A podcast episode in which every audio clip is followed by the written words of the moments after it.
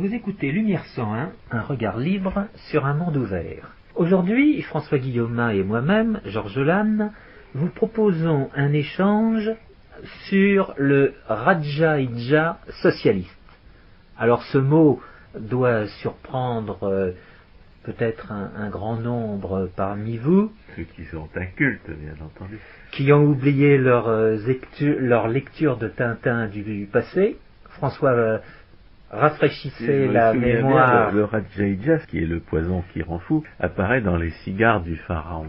Et on le voit aussi dans le lotus bleu, puisque dans la fameuse euh, réplique, Lao Tzu a dit il faut trouver la voie. Moi je l'ai trouvé et je vais vous couper la tête, ainsi vous découvrirez la vérité. Celui qui dit ça a été touché par le Rajaïdja. Il finira par être guéri à la fin. L'idée de Rajaïdja, on en a parlé à propos du mondialisme. On voit des gens parfaitement raisonnables, ou en tout cas en apparence raisonnables, cultivés, euh, pertinents, qui quand il est question de protectionnisme donne l'impression d'avoir été touché par une fléchette de Rajaïdja, le poison qui rend fou, puisqu'on les voit euh, dire euh, des absurdités, et des absurdités, comme on l'avait dit à ce moment-là, qu'il est à la portée d'un élève de cinquième de comprendre, puisqu'il s'agit simplement d'appliquer les lois de l'algèbre à un raisonnement ultra simple. Alors déjà, quand on parle de poison qui rend fou, on fait référence à deux notions qui se contredisent, à, à un oxymore, parce que a priori, le poison ne rend pas fou, mais euh, il fait mourir. Oh, bah, il y a des poisons qui rendent fou. Et si on prend du LSD, sur certains terrains prédisposés, on sait que l'usage du cannabis provoque la schizophrénie. Alors là, c'était une déformation euh, du mot poison. À l'origine, le poison est fait pour que la personne euh, disparaisse. Pas forcément. Il y a un poison qui rend malade, et la folie est une maladie de l'esprit. Le poison qui rend malade, c'est un poison qui aura été mal dosé. S'il est bien dosé, Non, il y a des poisons qui visent à rendre malade pour euh, neutraliser temporairement euh, l'adversaire. alors est-ce qu'on parle véritablement de poison à ce moment-là? Alors, le poison dont on va parler, ce Rajaïdja en l'espèce, c'est le socialisme. Il s'agit de savoir qu'est-ce qui peut rendre les gens euh, socialistes, c'est-à-dire qu'est-ce qui peut leur faire prendre des vessies pour des lanternes, leur faire prendre ce qui est juste pour injuste et pour euh, juste ce qui est injuste. Et euh, corollairement, leur faire prendre pour un moyen de résoudre le problème de la rareté et d'accroître la production, ce qui euh, est nécessairement destructeur, puisque tel que nous l'avons démontré avec la loi de Bitur-Camembert.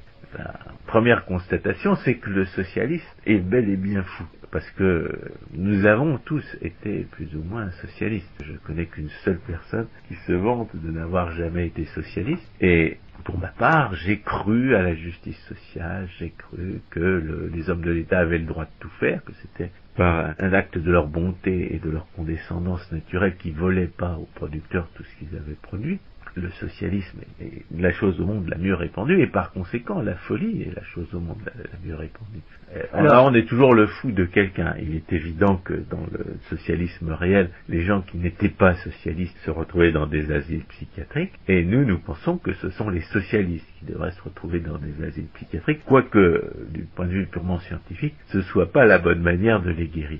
La bonne manière de les guérir, en réalité, ce serait de les empêcher de vivre par la force sur le dos des autres, de les empêcher d'infliger le socialisme aux autres, de les forcer à subir le socialisme euh, eux-mêmes. L'inconvénient de cette solution, c'est que si vous réussissez à forcer tous les socialistes à subir les conséquences de leur irrationalité, eh bien, il n'y a plus de socialisme. Et donc, euh, c'est le, vieux problème de la girafe. Vous des incantations pour chasser les girafes.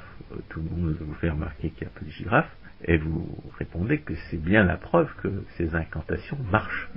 Donc, le problème du socialisme, c'est que pour euh, l'éradiquer dans la tête des gens, il faudrait l'éradiquer dans les faits. Alors, annonçons notre euh, ligne directrice et pour ajouter à ce que vous venez de dire François Guillaume, je dirais que ce dont on va parler maintenant s'oppose à euh, certains ouvrages qui ont été écrits euh, ces dernières années, euh, non pas relativement au socialisme, mais relativement au libéralisme. je pense par exemple à l'un d'eux qui s'appelait Pourquoi les Français n'aiment pas le libéralisme, un ouvrage de Raymond Boudon. Aujourd'hui, nous allons envisager le thème opposé, pourquoi les Français ont-ils une prédisposition socialisme. Alors dans un premier temps, on va faire le constat, dans un deuxième temps, on va s'interroger sur le pourquoi, et dans un troisième temps, on s'intéressera à cet euh,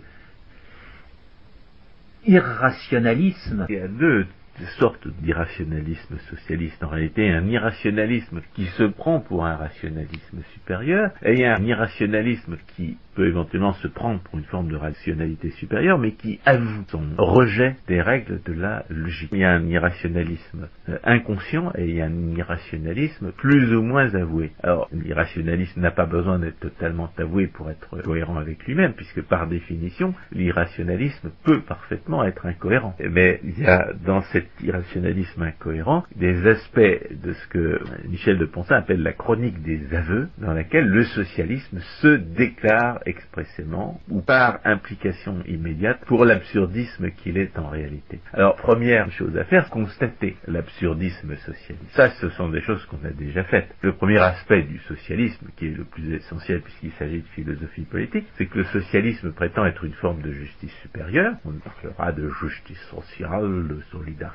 euh, d'égalité des chances, qui est un des avatars les moins intellectuellement déshonorants de la justice sociale, mais ça ne change rien en fait que c'est euh, un anti-concept, c'est-à-dire un mot qui ne peut pas être défini, du moins dans le contexte où on cherche à le définir en tant que norme, puisqu'on a aussi vu que la justice sociale, c'est la pratique contemporaine du pillage des faibles par les puissants sous le prétexte d'un certain discours. Et donc le socialisme prétend être une forme de justice, alors que nous savons très bien, nous, ce que c'est que la justice la justice naturelle, nous la pratiquons euh, dans notre vie de tous les jours parce que nous la reconnaissons et parce que nous avons compris pourquoi elle est vraie depuis l'âge de raison. Nous savons très bien que la justice, c'est de ne pas voler les autres, c'est de ne pas les agresser, de ne pas les tuer et de, respecter plus généralement la, personne et la propriété d'autrui. Et c'est d'ailleurs tellement vrai que dans notre vie de tous les jours, quand nous ne rêvons pas en homme de l'État, nous savons très bien que nous allons nous retrouver en prison, à l'hôpital ou même à la morgue si nous commettons les agressions euh,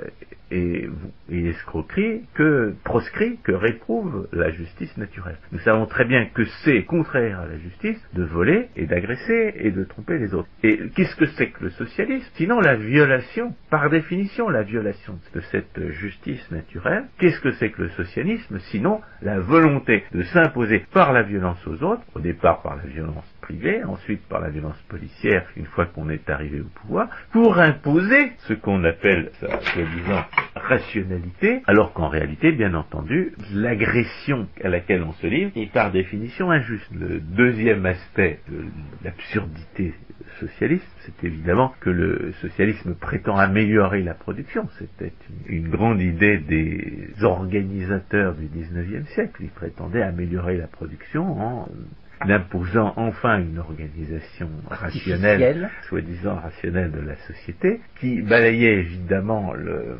pouvoir des possédants à leur propre profit, afin de, euh, soi-disant, améliorer la production. Or, ce que l'on observe, c'est que, euh, par définition, la violence ne peut que détruire. Et le socialisme est par définition violent. Et non seulement violent, mais violemment agressif. Et la violence agressive ne peut que détruire. La violence défensive protège les producteurs et par conséquent sert la production. La violence réparatrice compense les victimes d'agression et par conséquent elle sert les producteurs. Mais là, le socialisme est effectivement violence agressive, négation des droits de ceux qui ont produit dans le passé, puisque volonté de s'emparer de la richesse possédée par des gens qui, a priori, n'ont volé personne. Alors, il y aura des rationalisations par la suite de marxistes et, autres anti-impérialistes qui vont nous expliquer que la richesse des possédants est forcément volée. Mais au départ, on se pose même pas la question. On dit, on est les plus intelligents, on est les mieux formés, et par conséquent, on va imposer une organisation rationnelle de la société. Cette inversion des rôles qui marxiste qui a fait Flores et qui, pour des raisons presque purement électoralistes, continue de perdurer, cette inversion des rôles, est postérieure à l'invention du socialisme. Au départ, le socialisme, c'est l'idée absurde d'améliorer la production par des actes de violence agressive. Et la violence agressive est par définition destructrice. La théorie économique, bien entendu, c'est son métier, que de décrire la destruction qui résulte de la violence agressive et la conclusion ultime de la théorie économique appliquée à cet euh, aspect de la réalité, c'est la démonstration de Bitur-Camembert qui prouve que la violence agressive, en tendance, détruit la totalité de ce dont elle s'empare, même quand elle veut justement euh, en faire un usage soi-disant plus rationnel que celui de ses victimes. Ce point est important parce que aujourd'hui beaucoup de gens vont parler d'une nouvelle théorie des organisations, vont dire que l'organisation est l'objet des réflexions des uns et des autres. Non, c'est vraiment un abus de position des personnes en question. Les développements sur ce passage de l'organisation naturelle à l'organisation artificielle ont été en particulier envisagés par Bastia à différentes reprises et en particulier dans euh, Harmonie économique. Et l'alternative qu'il propose, c'est pas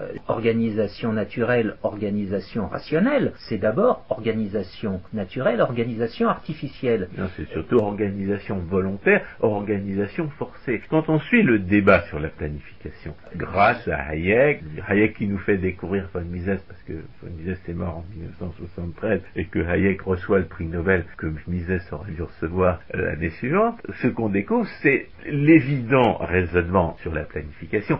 Si les planificateurs étaient capables à eux tout seuls de faire mieux que l'ensemble des cerveaux auxquels ils veulent s'imposer par la planification autoritaire, a fortiori s'ils s'entendaient entre eux au lieu que les planificateurs s'imposent aux autres, eh bien ça ferait une capacité de, réflexion, une rationalité bien supérieure encore. C'est-à-dire que même si les, planificateurs, comme ils se, l'imaginent, étaient vraiment plus intelligents que tous ceux dont ils veulent remplacer les cerveaux euh, par la planification autoritaire, eh bien il ne s'en suivrait pas que la planification autoritaire est justifiée, parce que ces cerveaux-là, ils ont quand même une capacité, disons, résiduelle, même du point de vue des planificateurs, et que la violence des planificateurs, de ce fait, demeure nécessairement destructrice. Mhm. Oui, mais c'est pour ça que je soulignais le point, c'est que au départ... cela, bien avant qu'on ait démontré la loi de Bitur-Camembert. Exact. Mais c'est pour, faire apparaître comment des notions vont être greffées euh, sur des notions antérieures pour déformer ou pour essayer de plaire à des, des clients potentiels. Justement, cette question de la violence qui est attachée à l'artifice, à l'organisation artificielle a été fortement débattue à la fin du XIXe siècle avec des auteurs comme Vilfredo Pareto ou bien Gustave de Molinari qui vont insister sur ce point.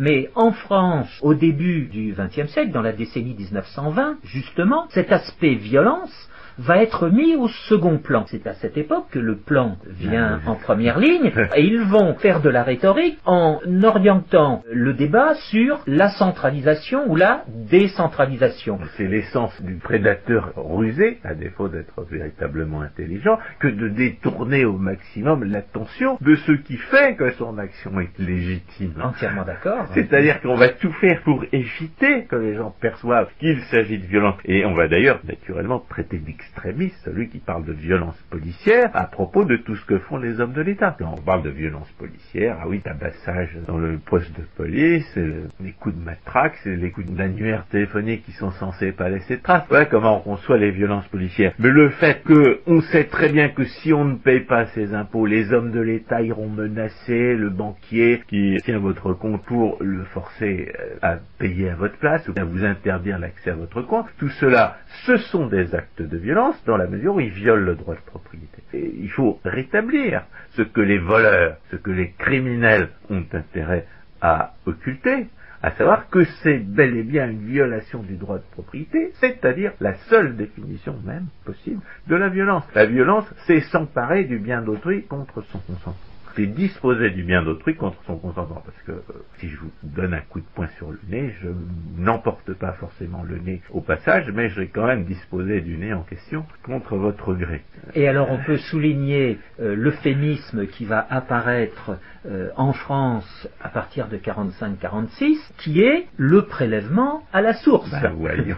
Et ça, il ne faut pas oublier que le prélèvement à la source, c'est une invention américaine des années 40, à laquelle euh, d'ailleurs Milton Friedman a prêté la main, ce dont il a euh, malheureusement pas pu faire repentance autrement qu'en s'en excusant auprès des gens normaux. Car le prélèvement à la source, c'est un moyen d'entretenir une forme supplémentaire d'illusion fiscale. La, négation de la violence passe par des procédés d'illusion fiscale, c'est-à-dire par des procédés notamment de violence indirecte et de l'heure de la loi qui vont essayer de faire croire aux victimes de cette violence, aux gens qui payent effectivement les impôts et autres prétendues cotisations sociales, que ce sont les autres qui payent. Donc les victimes de la violence, aujourd'hui, de la violence prédatrice des hommes de l'État, ne savent pas qu'ils sont victimes de cette violence. Et on pourrait même dire que dans certains cas, ils applaudissent à cette violence dont ils sont victimes parce qu'ils croient que cet argent-là est volé à d'autres. Ce sont les prétendues conquêtes sociales. Voilà. Donc, irrationalisme socialiste qui prétend améliorer la production alors qu'il euh, est bien évident que si on pose crûment le problème de savoir si on résout les problèmes de la rareté par le vol, la réponse est non. Parce que pour que le vol enrichisse le voleur, il faut bien qu'il y ait un volé. Puis comme euh, le raisonnement de Bitur Camembert le souligne, non seulement il faut qu'il y ait un volé, mais il y a des concurrents pour le butin. Et la concurrence pour le butin, euh, d'ailleurs, que ce soit à l'occasion du vol ou à l'occasion du partage, car la victime se défend, même quelquefois dans le socialisme, elle peut protester, elle peut brûler des pneus, elle aussi, elle peut même casser des préfectures, elle aussi, pour protester contre les impôts, ça s'est déjà vu, euh, ça a été réprimé avec beaucoup plus de force que les gens qui réclamaient de l'argent volé, parce que lorsque vous réclamez qu'on ne vous vole pas, ça ne fait pas l'affaire des hommes de l'État, qui se servent au passage, tandis que quand vous réclamez de l'argent volé aux autres, ça fait l'affaire des hommes de l'État qui se servent au passage. Il est absurde de croire que le vol est un moyen de résoudre le problème de la parce que il y a forcément moins de production je dirais même pur camembert, que la production est entièrement détruite par le vol et que les gens qui s'imaginent résoudre les problèmes par le vol sont victimes d'un irrationalisme manifeste dont la première preuve est qu'ils pourraient très bien vivre sans voler les autres. L'être humain n'est pas un prédateur naturel. Choisir une carrière criminelle est un véritable choix, qu'il y a des carrières honnêtes qui s'ouvrent aux mêmes individus. Et la deuxième preuve, c'est que l'activité prédatrice est risquée, non pas seulement parce que la victime risque de se défendre, mais parce que les complices et les rivaux sont aussi là pour essayer de vous arracher une propriété qui a été euh, jetée euh, à la foire d'empoigne de la redistribution politique. Et quand vous dites, euh, François, qu'il est absurde, on est bien d'accord, on utilise le mot absurde comme synonyme d'irrationnel. Bah oui, évidemment. Si on pose la question en termes crus, est-ce qu'on résout les problèmes de la production par le vol? La réponse est évidemment non. Mais la rhétorique socialiste consiste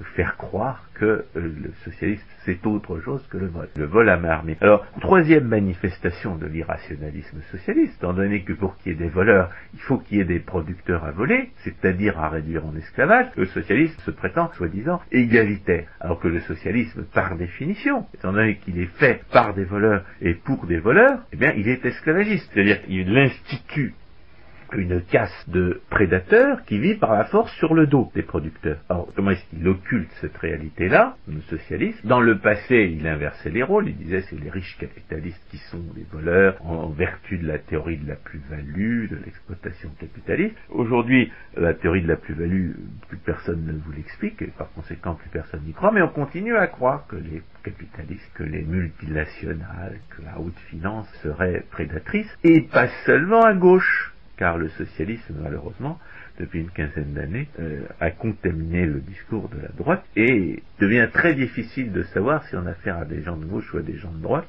avant de connaître le nom de celui qui dit la sottise socialiste. La réalité du socialisme, c'est qu'il est par définition euh, inégalitaire, qu'il est par définition instituteur d'une caste d'esclavagistes et d'une caste d'esclaves, et il y a un certain nombre d'alibis qui, euh, qui marchent encore, d'ailleurs, pour faire croire le contraire. Le premier alibi c'est celui du suffrage universel, une espèce de croyance religieuse, qui essaie de vous convaincre que sous prétexte que vous avez le droit de vote comme votre voisin, comme Madame Michu, comme le coiffeur d'à côté, vous auriez tous le même pouvoir politique. Cela dit, vous savez très bien que, euh, à côté d'un ministre euh, ou d'un syndicaliste, votre pouvoir politique, il est nul. Étant donné d'abord que le pouvoir politique que vous pouvez exercer par le droit de vote est effectivement nul, qui ne change absolument rien à votre condition.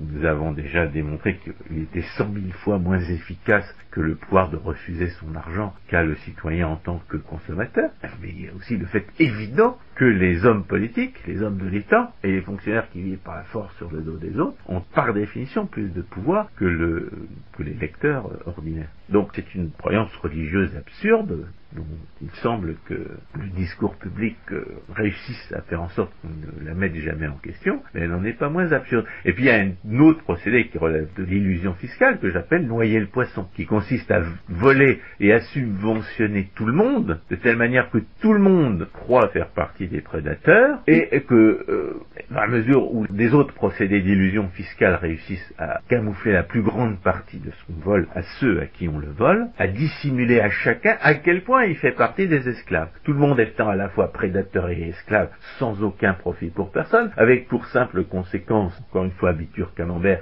que la production est détruite, on ne sait plus, on ne peut plus savoir s'il est plus prédateur qu'esclave ou plus esclave que prédateur. Parce que ça impliquerait de connaître les lois de l'incidence et il n'y a que les économistes qui connaissent les lois de l'incidence et font des études statistiques sérieuses sur la question, ils savent quelle est l'incidence réelle des impôts et des subventions. En conséquence de quoi, personne ne sait dans quelle mesure exacte, ni à quel titre il est plus producteur et esclave que prédateur et parasite social institutionnel, ou plus parasite social institutionnel et prédateur que producteur esclave. C'est comme ça que le socialisme réussit à dissimuler qu'il est pure prédation, qu'il n'est rien d'autre que esclavagisme et parasitisme social institutionnel. Il y a une quatrième manifestation de l'irrationalisme socialiste qu'on est quand même obligé de constater dans la réalité des faits, c'est que les socialistes passent leur temps à voir des choses qui n'existent pas. Passent leur temps à présenter la société comme dominée par l'égoïsme des possédants, des ultra-libéraux, alors que cette société n'a jamais été aussi marquée par la prédation et l'esclavagisme socialiste. C'est-à-dire que si on on examine les statistiques de pillage esclavagiste par le socialisme, jamais le socialisme a été aussi développé. Et c'est dans ce pays où le socialisme n'a jamais été aussi développé qu'on nous annonce que la classe politique a renoncé à faire une politique sociale, que c'est la domination du marché, et on voit des gens qui sont littéralement hallucinés. Nous parlions de Radja on voit des gens qui décrivent comme existant des phénomènes qui correspondent exactement au contraire de ce qui se passe. J'ai parlé de cette classe politique qu'on accuse d'avoir renoncé à faire du social alors que jamais elle n'a autant volé aux producteurs. On peut parler de ces soi-disant économistes qui hurlaient à l'invasion des produits étrangers alors que les importations s'effondraient. Exactement le même ordre d'idées. On a un véritable aveuglement idéologique des gens qui voient littéralement le contraire de ce qui est en train de se passer. Et cet aveuglement idéologique, il faut l'expliquer. Donc, alors justement, passons à notre deuxième point alors je dirais, l'irrationalisme inconscient, il est inspiré par une volonté de supériorité euh, intellectuelle automatique. C'est ce qu'on pourrait appeler plus généralement le scientisme la science expérimentale ayant obtenu de grands succès au XIXe siècle, on a décidé d'appliquer la science expérimentale là où nous avons appris par la suite qu'elle était par définition inapplicable, c'est-à-dire les produits de la pensée et de l'action volontaire. Et cette volonté d'appliquer la méthode expérimentale aux produits de la pensée et de l'action va commencer par, une pratique consistant à plaquer la méthodologie des sciences expérimentales à un domaine qui n'en relève pas. Nous affirmons, nous, qui n'en relève absolument pas. Le résultat, c'est que cette démarche oblitère ce que l'on pouvait savoir des sciences morales avant qu'on cherche à mettre en œuvre ce genre de méthode. Dans l'ordre de la philosophie politique, qui est premier puisqu'il s'agit du socialisme, ça va consister à nier la légitimité des possessions existantes au nom de la rationalité supérieure des organisateurs, soi-disant scientifiques. Ce qui frappe quand on observe un certain nombre de prétendus modèles normatifs en économie mathématique, c'est qu'ils font comme si le droit propriété n'existait pas. Comme si la question de savoir ce qui est acquis ne se posait pas. Alors que c'est la question fondamentale de la philosophie politique. Mais cette idée sur laquelle les richesses existent, sans qu'on se demande d'où elles viennent, alors que si elles sont là, c'est que forcément elles ont été créées par quelqu'un, et que de ce fait elles appartiennent à quelqu'un, c'est le principe de la table rase qui caractérise le socialisme dans sa prétention à affirmer une, rationalité scientifique supérieure. Et cette affirmation d'une rationalité scientifique est une négation implicite de la rationalité, non seulement de ceux qui ont élaboré les règles de la morale sociale et de la justice telles qu'elles se présentaient antérieurement, mais à nier la rationalité de ceux qui ont produit les richesses dont on prétend disposer désormais à leur place. Donc on a dans cette disqualification a priori des institutions existantes la même négation de la rationalité d'autrui que l'on trouve dans les débats sur la planification de la part des soi-disant planificateurs. En fait, il y a deux positions. Il y a soit la négation de la relation entre la propriété et la rationalité, soit on admet cette relation au départ, disons, d'une théorie, et puis on dira que pour simplifier, on va faire comme si cette relation n'existait pas. Et on laissera de côté les,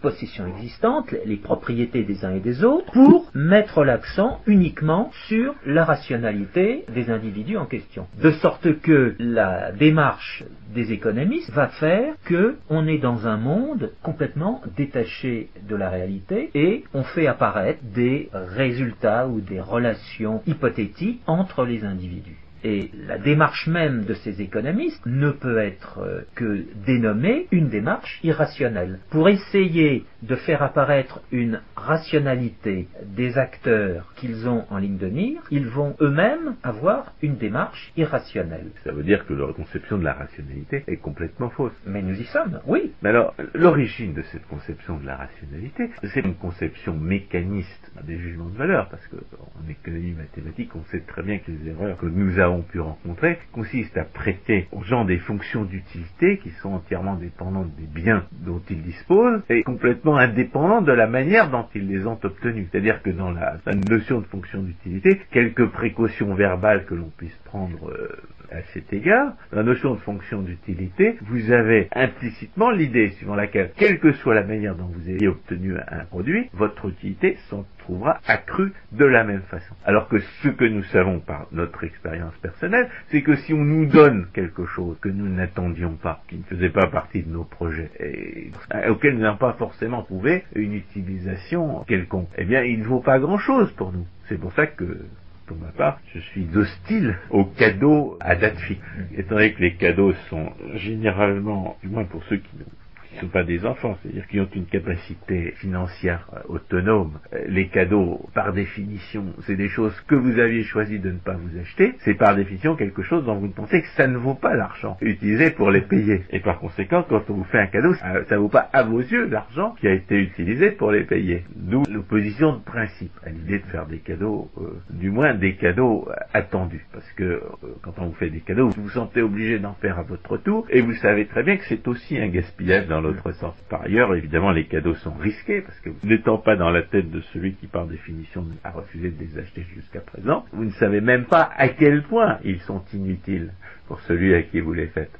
Et par conséquent, il vaudrait mieux en faire plusieurs à la fois, plusieurs petits plutôt qu'un seul gros, parce que comme ça, vous réduisez le, risque d'inutilité parfaite. Donc, et ensuite, deuxième alternative euh, que la notion de fonction d'utilité méconnaît complètement, le fait de recevoir de l'argent volé. Car recevoir de l'argent volé, ça peut avoir deux origines. Ou bien vous avez intrigué pour recevoir cet argent volé, et dans ces cas-là, rien ne prouve que ce soit un gain net pour vous, puisqu'on est dans le cadre de la loi de Bitur-Camembert, il s'agit de pseudo-investir dans la prédation, et de faire des gains ou des pertes dans ce pseudo-investissement, cette euh, activité purement parasitaire et prédatrice, entièrement perdue pour la production, et dont l'effet net pour la société est de pure destruction. Ou bien alors, alors c'est de l'argent volé que vous recevez alors que vous n'en vouliez pas, que vous ne l'aviez pas demandé. Et dans ce cas-là, on peut dire comme les premiers bénéficiaires de l'indemnité parlementaire, que votre indignation est au moins égale à votre satisfaction. Et, toutes ces considérations-là, évidemment, la notion de fonction d'utilité, quelles que soient les précautions verbales qu'on prenne à son sujet, elles n'en euh,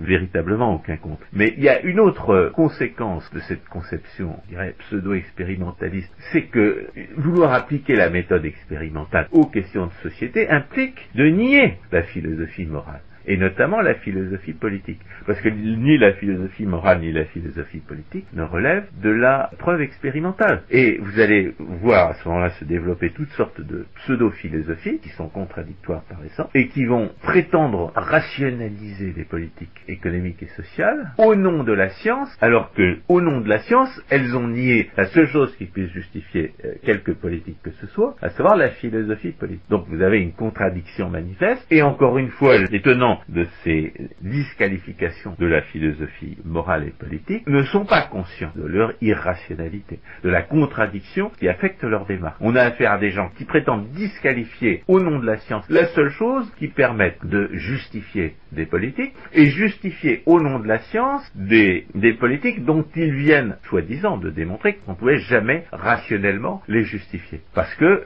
ce discours qui nie la rationalité de la philosophie morale et de la philosophie politique affirme ipso facto que les jugements de valeur sont arbitraires.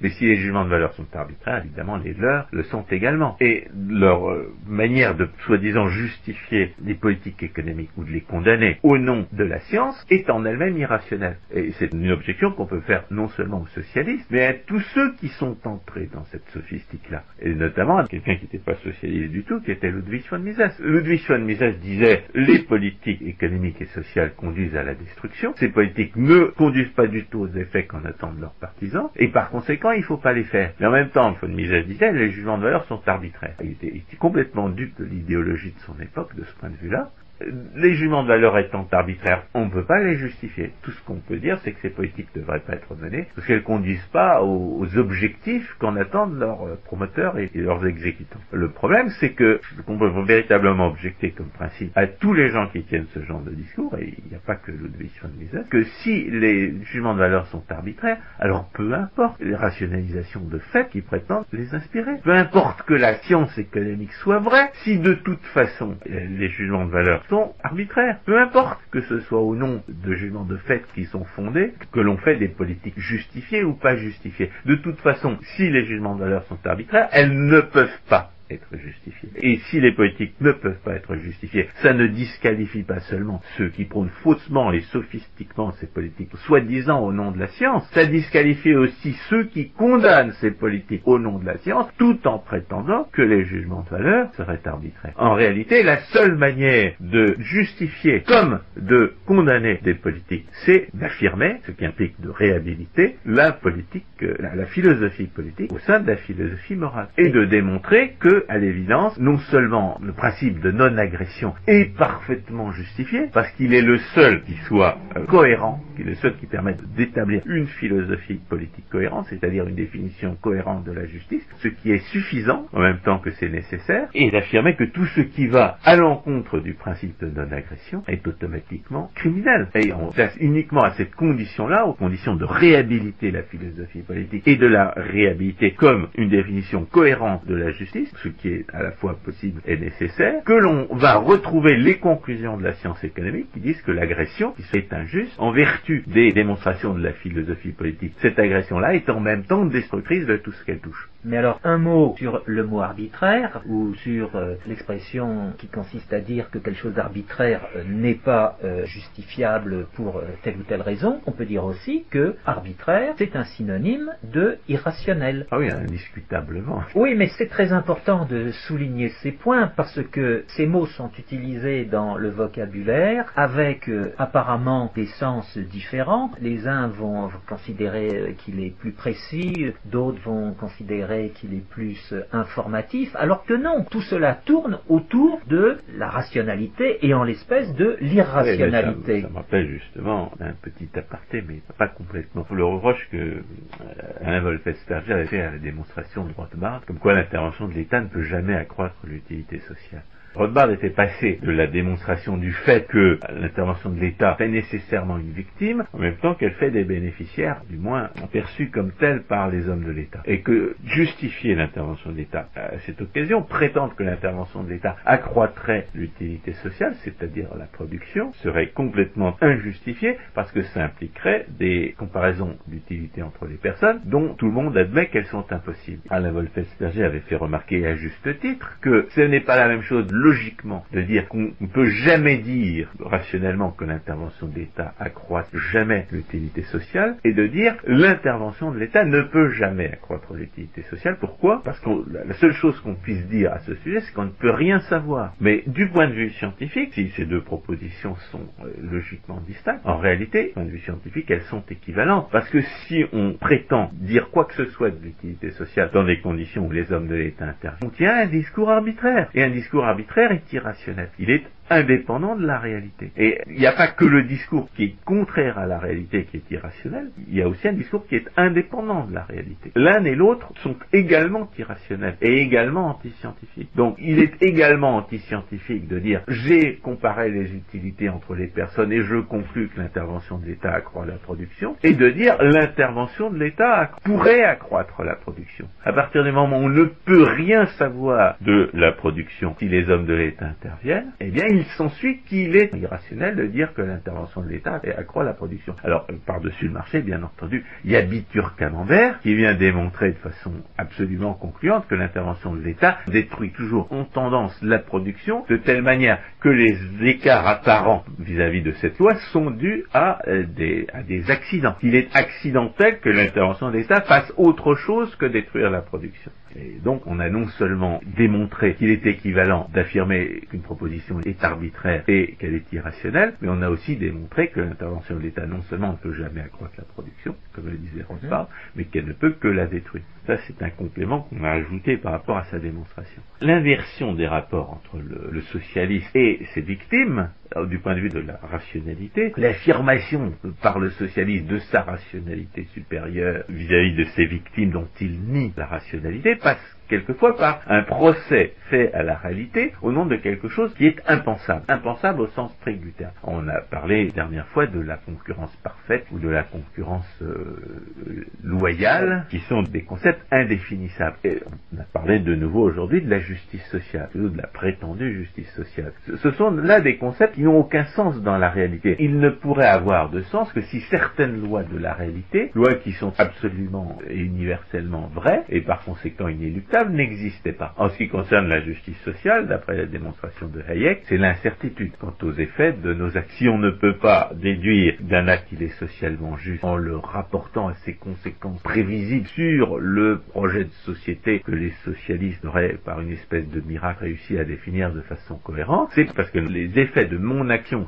sur la réalisation de ce projet de société, lui-même singulièrement impensable, ne sont pas prévisibles. Ils dépendent de la décision de toutes sortes d'autres personnes dans l'avenir, décisions que je ne peux pas prévoir personnellement et qu'en réalité personne ne peut prévoir en raison du libre arbitre et de la capacité créative de l'esprit humain qui en est la, contrepartie automatique. Décisions et actions qui vont suivre dont on ne peut pas non plus présager euh, du résultat. Donc, pour définir un acte juste, on a besoin d'avoir des critères immédiats, ici et maintenant, comme disent les socialistes plutôt comme il disait en 1981. Ici et maintenant, on a besoin de savoir si un acte est juste, et l'inconvénient de la notion de justice sociale, c'est que par définition, on ne peut pas savoir au moment d'agir si l'acte que l'on accomplit va contribuer au projet de société euh, hypothétique envisagé dans l'avenir, ou s'il va au contraire aller à son encontre. On ne peut pas le savoir, et par conséquent, on n'a pas de concept de justice sociale. La question se pose nécessairement à un moment ou à un autre de savoir si les actes sont justes ou pas. On ne peut pas dire simplement d'une situation qu'elle est juste. Euh, on n'a toujours pas défini la justice. Si on définit la justice des situations, et si on est incapable de définir la justice des actes, on inférer la justice des actes, et étant donné que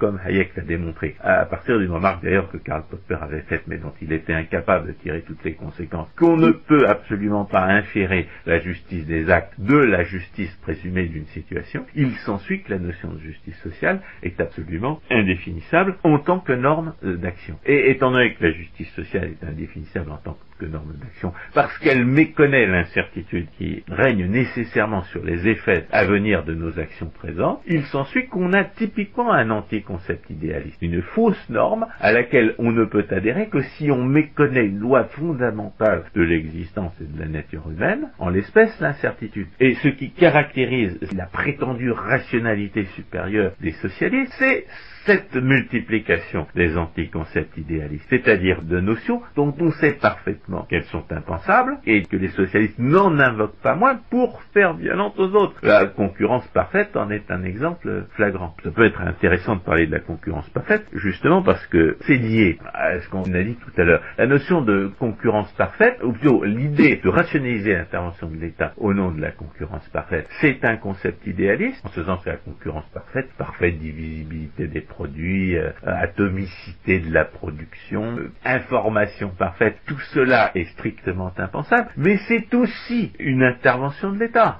Et en tant qu'intervention de l'État, elle implique de prétendre qu'on a fait ce dont on sait parfaitement que c'est impossible, c'est-à-dire comparer l'utilité de la victime des politiques de concurrence avec l'utilité des bénéficiaires supposés des politiques de concurrence. En tant qu'intervention de l'État, comme Rothbard l'a démontré, c'est contradictoire et irrationnel de prétendre justifier les politiques de concurrence au nom de la science, et en tant qu'idée socialiste, la notion de concurrence parfaite au nom desquelles on prétend faire des politiques de concurrence est un anti-concept idéaliste, une notion qui est strictement impensable, qui peut avoir eu un certain intérêt en tant qu'abstraction pour essayer de résoudre un certain nombre de questions logiques qui se posaient, notamment quelques questions sur les dépendances à l'ajustement dans des conditions euh, idéalisées. Ah, là, François Guillaume, vous me surprenez. Même dans la mesure où la concurrence est parfaite, de fait, elle n'existe plus.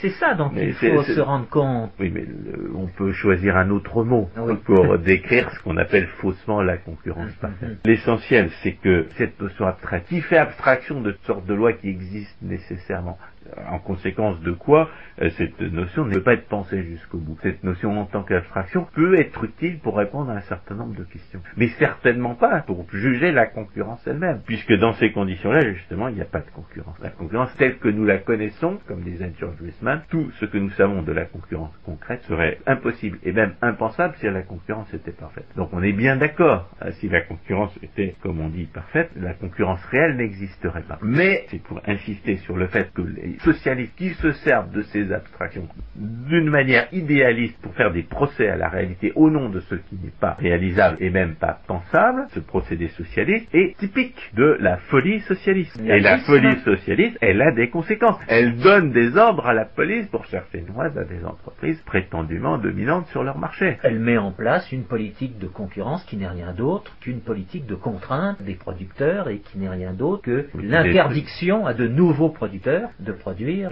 ce qu'ils ont en tête. Et qui détruit la concurrence. Et qui détruit la concurrence. Non, bien entendu. C'est de la redistribution politique. C'est des puissants qui s'imposent aux faibles et on n'en sort pas. Le pillage des faibles par les puissants, c'est le pillage des faibles par les puissants. On peut rajouter toutes les fioritures, tous les ingrédients qu'on voudra, ne pas tenir compte du fait que la redistribution politique, c'est le pillage des faibles par les puissants. C'est un puissant ingrédient du Rajaïdia socialiste. Alors, alors on en vient au socialisme qui avoue son irrationalité. Parce que comment dire qui se prend les pieds dans le filet qu'il a tendu. La conséquence d'une d'une volonté d'appliquer, conséquence de la pensée et de l'action, une méthode qui a été faite pour des objets inanimés sans volonté et sans dessein, c'est qu'on finit par nier la pensée et l'action chez ceux qui pensent et qui agissent. Ce sont les idéologies ou les pseudo-philosophies qui nient expressément la capacité rationnelle chez les autres et par implication, plus ou moins avouée, chez celui qui lui-même euh, nie la rationalité des autres.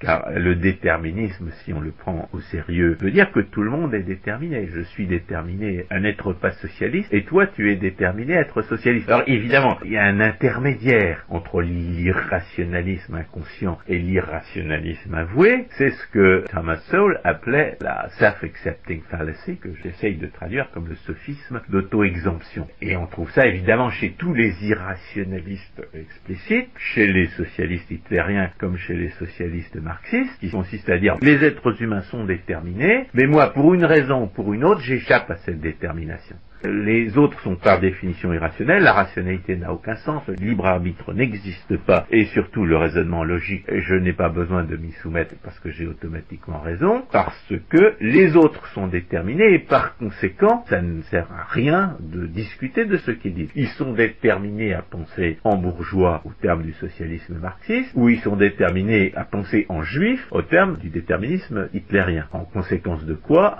c'est pas la peine de discuter avec ces gens-là, de toute façon, peut pas les convaincre, et nous avons automatiquement raison. Alors, dans cet intermédiaire entre l'irrationalisme inconscient et l'irrationalisme avoué, le marxiste ou l'hitlérien va nous expliquer que lui, il échappe à la détermination qui disqualifie automatiquement la pensée des autres. C'est donc le d'auto-exemption, et ce n'est pas parce qu'il n'est pas trop évident pour ceux qui se posent la question de savoir s'il est là, qu'il ne fait pas florès dans le discours socialiste. Voit sans arrêt les gens qui prétendent disqualifier des pensées mauvaises, passibles de la formule euh, qui réfute définitivement le sophisme en question, vous vous êtes pas regardé. Qu'en est-il de vos propres affirmations? Et d'ailleurs, vous ne vous êtes pas regardé, c'est l'objection qu'on peut faire à tous les scientismes, à, tous les gens qui prétendent disqualifier la morale naturelle, la justice naturelle, au nom de la science. Le socialiste qui prétend justifier au nom de la science une politique économique sous prétexte que la justice bourgeoise, la conception traditionnelle de la justice serait automatiquement disqualifiée par le fait qu'elle ne relève pas de la méthode expérimentale, à celui-là on peut lui dire mais votre philosophie elle-même ne peut pas être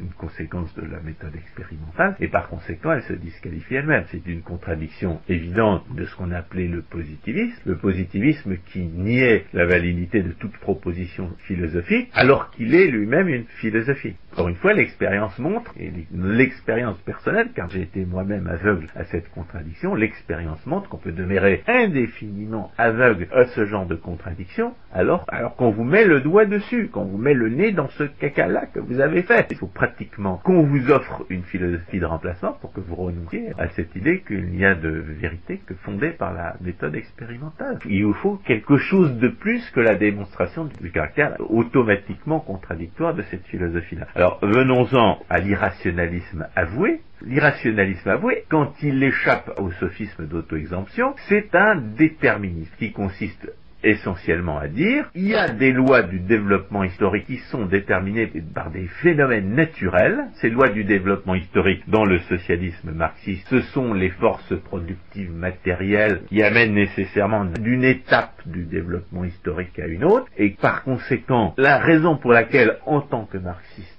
il a raison contre le bourgeois, c'est qu'il représente l'avenir. Il représente la société à venir. il fait miroiter, il fait miroiter un avenir. Ah bah, ça évidemment, hein. quand on est normal, on ne croit pas aux lois du développement historique. Mais l'idée, c'est que le socialiste marxiste essaie d'échapper à l'objection du sophisme d'auto-exemption en disant éventuellement que évidemment, c'est quand même assez dur de nier sa propre rationalité quand ce qu'on veut, c'est nier celle des autres au nom d'une rationalité supérieure, est l'essence de la conception socialiste de la connaissance.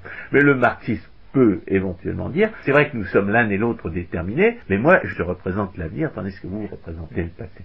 Et d'ailleurs, dans cette conception irrationaliste, expressément irrationaliste, qui prétend expressément se dispenser des lois de la logique, qu'est-ce que ça peut vous coûter de dire vous aviez raison dans le passé, les révolutions bourgeoises ont joué un rôle progressif dans le développement historique et désormais elles sont dépassées. Vous aviez raison hier et aujourd'hui c'est moi qui ai raison. Parce que la logique euh, est de toute façon une survivance bourgeoise, ce qui compte c'est l'avenir et l'avenir c'est moi.